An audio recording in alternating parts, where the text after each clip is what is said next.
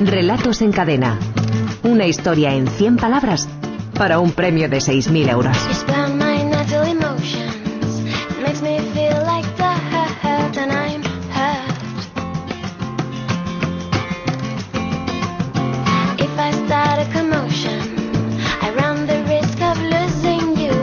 Javier Sagarna, director de la Escuela de Escritores. Buenas tardes, bienvenido, Javier. Hola, buenas tardes. ¿Cuántas historias nos han enviado a los oyentes esta semana a nuestro concurso de relatos en cadena? A ver. Pues han sido 545. Frase larguita, un poquito más complicada, baja un poquito la participación, pero Muy bonita la frase, ¿eh? Sus labios perfilados se contraen para dejar escapar un silbido corto. Efectivamente. Y a partir de ahí, anchas una frase, una frase con que ya, ya, ya, tenía mucho dentro, ¿no? Con lo cual obligaba a un sobreesfuerzo a la hora de escribir. Y había una, una opción que quizá era un poco la mala, ¿no? Que era la del silbido para el perro a partir de ahí, hmm. lo digo decir por la cantidad de relatos que hemos recibido que iban por esa dirección. ¿Ha habido relatos de serpientes?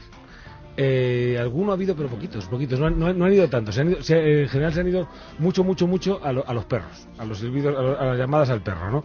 Y bueno, pues ah, y al final no hay ninguna entre los finalistas, aunque sí hay que decir que han estado en, la selección final unos cuantos. Sí, además, pero entre los finalistas hay uno donde aparecen animales, pero en un contexto absolutamente distinto. absolutamente distinto. Los finalistas, como siempre, tienen de verdad, ¿eh? nivelazo. El primero es, es, Enrique Moreno. Enrique tiene 39 años, es de Guadalajara, donde reside actualmente, trabaja como programador informático. Entre sus aficiones destaca escribir, pues nos dice que a diario, microrelatos en su blog, con el que lleva ya un año, año y medio de hecho, y que tiene por nombre la libreta de Garbancito. Además le gusta leer eh, sobre todo novela de ciencia ficción y todo lo que le recomienda a su mujer, que casualmente es bibliotecaria.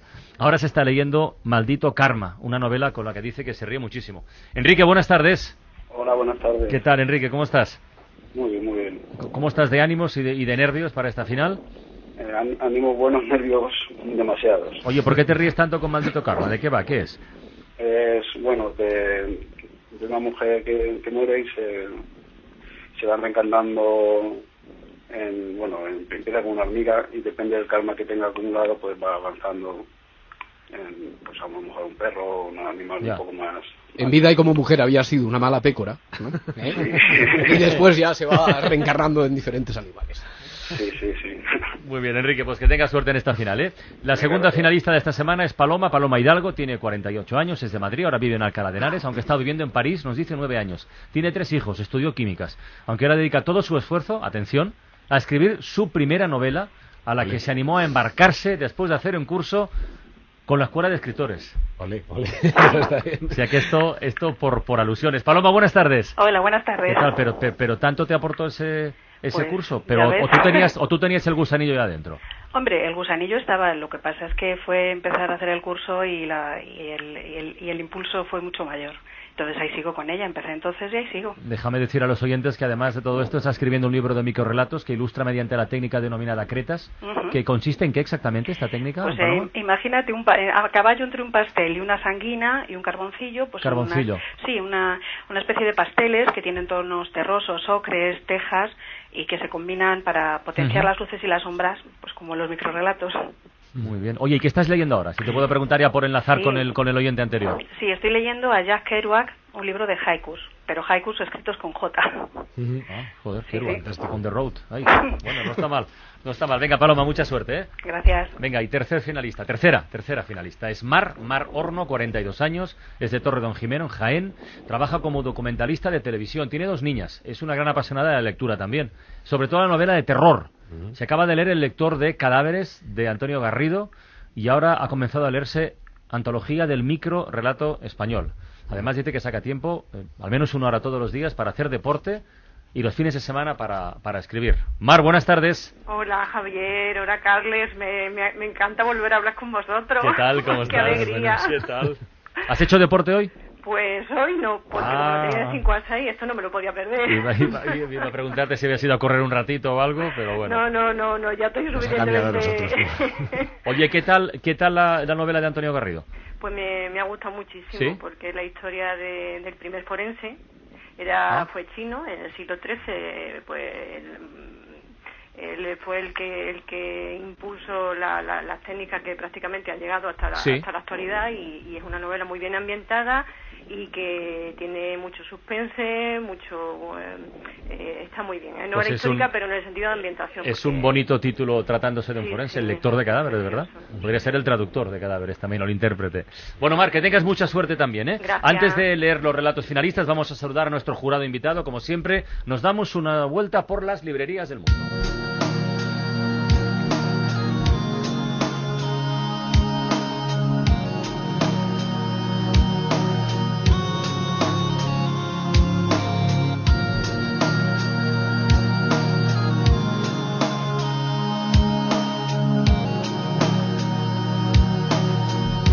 Saludamos a Víctor Castillón, responsable de la librería Castillón en Barbastro, en Huesca. Víctor, buenas tardes. Buenas tardes. Hola, Víctor, ¿qué tal? Oye, encantado de que estés con nosotros, ¿eh? Pues igualmente. Eh, bueno, la verdad que, es una satisfacción el, poder estar con, bueno, en un programa que, que sigo habitualmente. ¿Cuándo, ¿Cuándo nace? ¿En qué año la librería Castellón, Víctor? Pues en 1927 la fundó mi abuelo. O sea, está, negocio familiar 100%, ¿no? 100%. Y bueno, actualmente estamos pues mi padre, mi madre y yo los tres aquí. ¿Tú cuánto tiempo llevas en la librería? Pues desde los... Bueno, de llevar, llevar, desde, desde muy pequeño, pero... trabajando. Exacto, trabajando desde los veintipocos años. ahora tengo 40, pues casi alrededor de 20 años. Alrededor de 20 años. Oye, ¿y por qué es tan conocida vuestra librería? Porque lo es. Es conocida porque, entre otras cosas, pues colaboramos semanalmente desde hace algunos años con, con vuestra emisora para toda la provincia de Huesca sí. y hacemos una recomendación semanal de libros toda, bueno, en el Vivir Alto Aragón, en el programa matinal de, de los sábados. Sí, sí, y bueno, también esa tradición familiar de estar en el, de, negocio familiar, de estar en el centro de Barbastro, que es un, un lugar de reunión de, de, gente de la comarca, del Somontano, que lo conoceréis igual por sus vinos. Señor. Pues, pues bueno, estamos en el centro, en la plaza del mercado, entonces pues la verdad que acude bastante gente y, bueno, es un negocio tradicional que yo creo que, se conoce. ¿Tiene alguna característica especial en el tipo eh, de libros que vendéis, la librería, Víctor? Pues sobre todo nuestro interés está en el libro que, se acerca al Pirineo, en los mapas, ah. en las guías, las guías de viaje, un poco, ¿no? Sí, son libros que, bueno, de temática aragonesa y de temática pirineísta. Y al margen de eso, ¿qué nos recomendaría? Recomendanos un libro que últimamente te haya impresionado por alguna razón? Bueno, yo hay, hay dos que la verdad que, que últimamente, aparte de, todas estas corrientes de novela erótica que, tanto se venden... No te preguntaré si vendes mucho 50 sombras de Grey, pero me imagino que sí. Ya sabéis que sí, pero hay dos que de dos autores españoles que la verdad que, que me, me, han llegado mucho porque son muy sensibles y la verdad que, que, yo, yo recomendaría leerlos. Uno es de Javier Cercas, Las leyes de la frontera. Me lo compré anteayer, en la pues casa del libro, debajo de la radio pues eh, la próxima vez, o sea, la próxima vez, la próxima vez vienes a Barbastra con pero, pero bueno, yo creo que también el siguiente que te recomprar es el de Andrés Trapiello, el de ah, Ayer no más. Ayer no más. Es eh, un libro también sobre el cambio generacional en, una familia eh, que el padre ha vivido la guerra civil, el hijo pues huye, de, digamos, de la familia. Y es también, yo creo que es un, Andrés Trapiello lo, logra enganchar con esta novela. Anotamos estas recomendaciones. Víctor, venga, vamos a dar lectura a los eh, relatos y después votamos entre todos. Venga, el primero, el de Enrique Moreno, lleva por título Momentos vívidos en 10 por 15.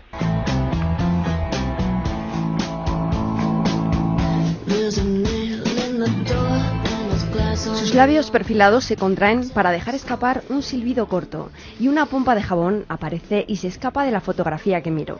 La exploto con el dedo y escucho un te quiero. Vuelve a introducir el palito en el bote y otro silbido y otra pompa y otro te quiero. Acaricio la silueta de su larga melena y dejo caer una lágrima que vuelve a llenar el tarro de las pompas de jabón.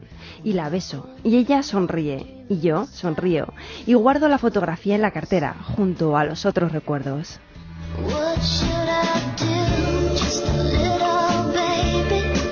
Se toca la fibra, ¿eh? Sí, aparte de, aparte de lo bonita que es la historia, ¿no? Y de lo bien que está trabajada en torno a ese sentimiento de pérdida y de, y de ausencia, eh, lo que a mí es, muy destacable técnicamente cómo está montados los dos tiempos, ¿no? O sea, cómo la fotografía de repente cobra vida en el tiempo real. O sea, no es que uno esté recordando, es que aquello aparece, aquello vuelve a ser, a ser revivido, ¿no?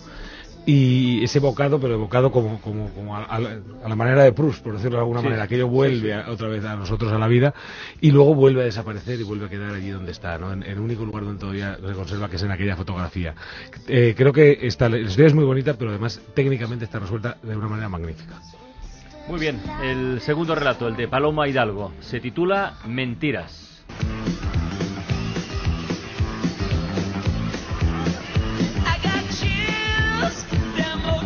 Sus labios perfilados se contraen para dejar escapar un silbido corto cuando le digo que tengo un 9 en inglés. Después me sonríen. Me pregunta por las matemáticas. He sacado un 4, aunque ahora me invento que tengo un 7. Sonríe otra vez. Por eso miento, porque quiero verla contenta y ya me he dado cuenta de que hoy también está triste.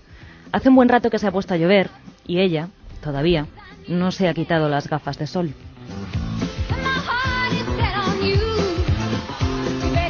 Diremos un tema de las mentiras piadosas. ¿eh? Exactamente. ya lo haremos.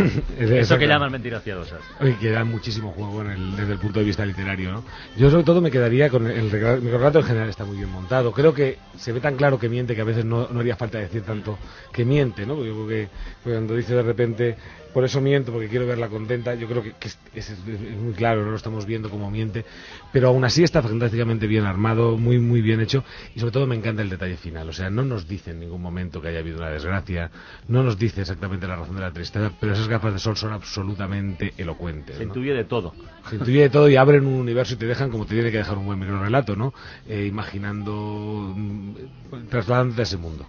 Pues venga, vamos con el tercero, con el de Mar, Mar Horno, se titula Locura familiar.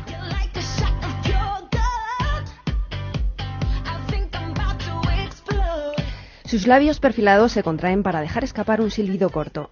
Parece fortuito, pero sabemos que después se pasará un buen rato cantando. Seguimos a lo nuestro.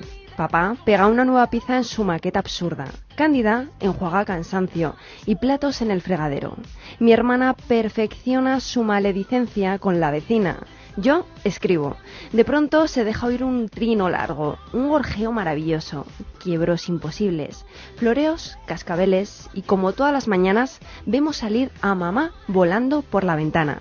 Volverá al atardecer para dormir en el perchero del dormitorio. Yo quería internarla, pero papá fue categórico. ¿Acaso no quiere ser tu poeta? Déjala a ella que sea pájaro.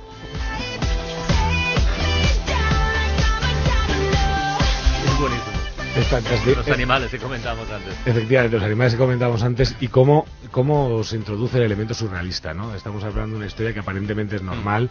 Están allí toda la familia, cada uno dedicado a sus ocupaciones, ocupaciones en principio, en principio muy normales. Yo hubiera quitado la palabra absurda, porque si el relato se va a derivar hacia lo absurdo, posiblemente la palabra está además ahí en el texto. Pero bueno, por lo demás el texto va, va realmente bien. Y cuando de repente sale volando la madre, es que nos lo La imagen, la imagen. y, verla, y verla volver a dormir en el perchero, ¿no? Me parece, me parece una imagen fantástica. Venga, pues vamos a votar, ¿eh? Y los primeros en votar, como hacemos siempre, nuestros finalistas. Mar, ¿con qué relato de tus compañeros te quedas hoy? A ver. Pues yo me quedo con Mentiras de Paloma porque el final abierto me encanta y porque creo que es un niño y los niños me pueden. Muy bien. Paloma, ¿tú por quién votas? Pues por la locura familiar de Mar, por ese surrealismo tan encantador que tiene en todo el relato. Qué bien. Además, votos con argumentos. Sí, señor. Enrique. Yo con el de Mar también. Por el de Mar, por locura familiar. Mar tiene dos votos. Eh, Víctor Castillón, de los tres, ¿cuál te ha gustado más? ¿Cuál te convence más? Pues yo voy a hacer caso a mi primera lectura que, me ha llevado al de Enrique. No sé, el más, yo considero el más sonoro, el que, que más cerca me ha llegado. Y, voy con él para Guadalajara. Muy bien. Eh, Javier, Javier Sagarna. Mm, complicada esta una cosa, la verdad. Es que son muy buenos los tres. Son los, son los tres excelentes. Eh, yo, de todas formas, al final, como soy profesor, me voy, a, voy a, decantar por este, por el magnífico detalle técnico que tiene el Enrique a la hora de juntar esos dos, esos dos universos, así que me voy a quedar con el de Enrique. Por lo tanto, tenemos de momento un empate. Eh, yo creo que Roberto Sánchez debería pronunciarse si el de Enrique, si el de Paloma, si el de Mar. El de Paloma que era el que más me había emocionado las mentiras. Pues tenemos un triple empate y creo que por las bases eh, me toca deshacerlo a mí para hacerlo rápidamente que se nos acaba el tiempo. Eh, locura familiar de Mar Horno. Mar, pasas a la siguiente fase. Ay, Carles, muchas gracias. Felicidades y enhorabuena. Paloma y Enrique, hasta la próxima. Venga, deberes. Muchas gracias. Deberes. Para, la semana, para, para esta semana tenemos la siguiente frase. Déjala a ella que sea pájaro. Déjala a ella que sea pájaro. Tienen hasta el próximo domingo a las 6 de la tarde para enviarnos sus relatos a través de la página web www.escueladeescritores.com. Adiós, pajarraco. Hasta luego.